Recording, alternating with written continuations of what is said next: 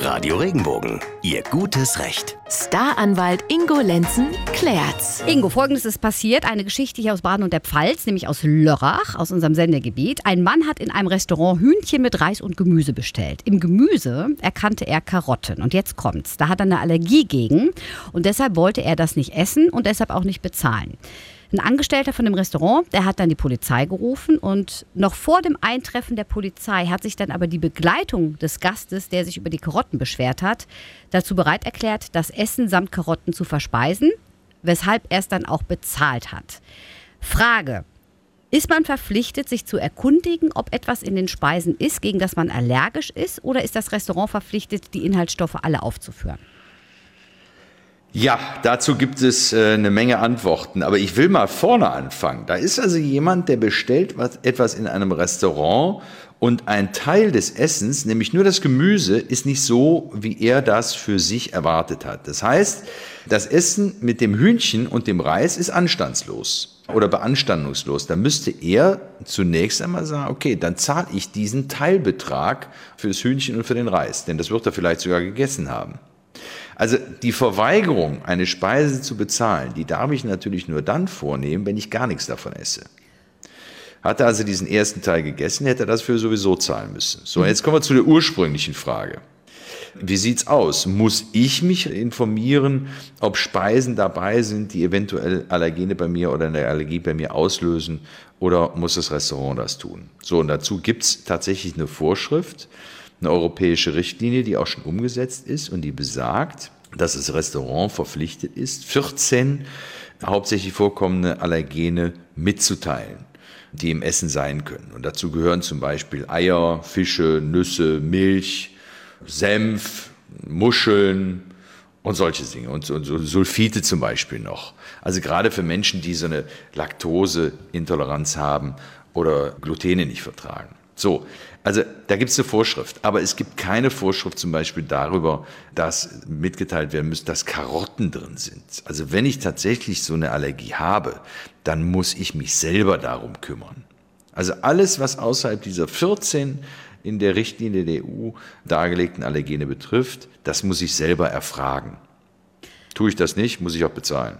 Wenn wir das jetzt mal weiterspinnen, was wäre denn passiert? Also geistesgegenwärtig hat er jetzt die Begleitung von diesem Gast, finde ich jedenfalls, reagiert, weil derjenige hat ja gesagt, ich esse das jetzt einfach und dadurch wird es dann ja, also hat er es ja auch bezahlt, derjenige. Was wäre denn passiert, wenn jetzt die Polizei gekommen wäre und die Begleitung hätte nicht so reagiert? Was hätten denn dann die Polizisten gesagt? Also, also das ist im Zweifel ist es ja, es gibt ja diesen Paragraph der Zechprellerei oder des Betruges. Ja? Die Polizeibeamten hätten gar nichts gemacht. Die hätten dessen Personalien aufgenommen, es wäre eine Anzeige erstattet worden und äh, dann wäre er nach Hause gegangen und dann hätte nachher die Polizei ermittelt, beziehungsweise äh, im Zweifel sogar der Staatsanwalt eine, eine Betrugsanzeige beziehungsweise eine Anklage erhoben oder einen Strafbefehl beim, beim zuständigen Amtsgericht äh, beantragt. Ich gehe mal davon aus, dass da tatsächlich aber gar nichts passiert wäre, weil das so eine Kleinigkeit ist und der Mann wird sicherlich auch keine Vorstrafen gehabt haben.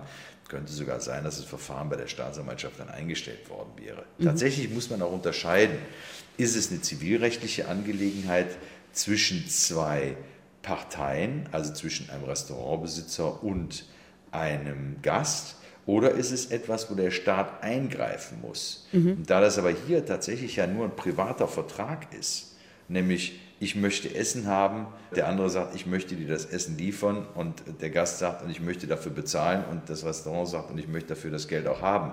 Also das ist ein rein zivilrechtlicher Vertrag und der würde nachher, hätte der Wirt beim, beim zuständigen Amtsgericht äh, sein Geld einfordern können. Hm. Das kriegt er durch das Verfahren bei der Polizei natürlich nicht. Nee. Da wird ja nur die strafrechtliche Komponente behandelt, nämlich gibt es einen Betrugsvorwurf oder nicht. Okay.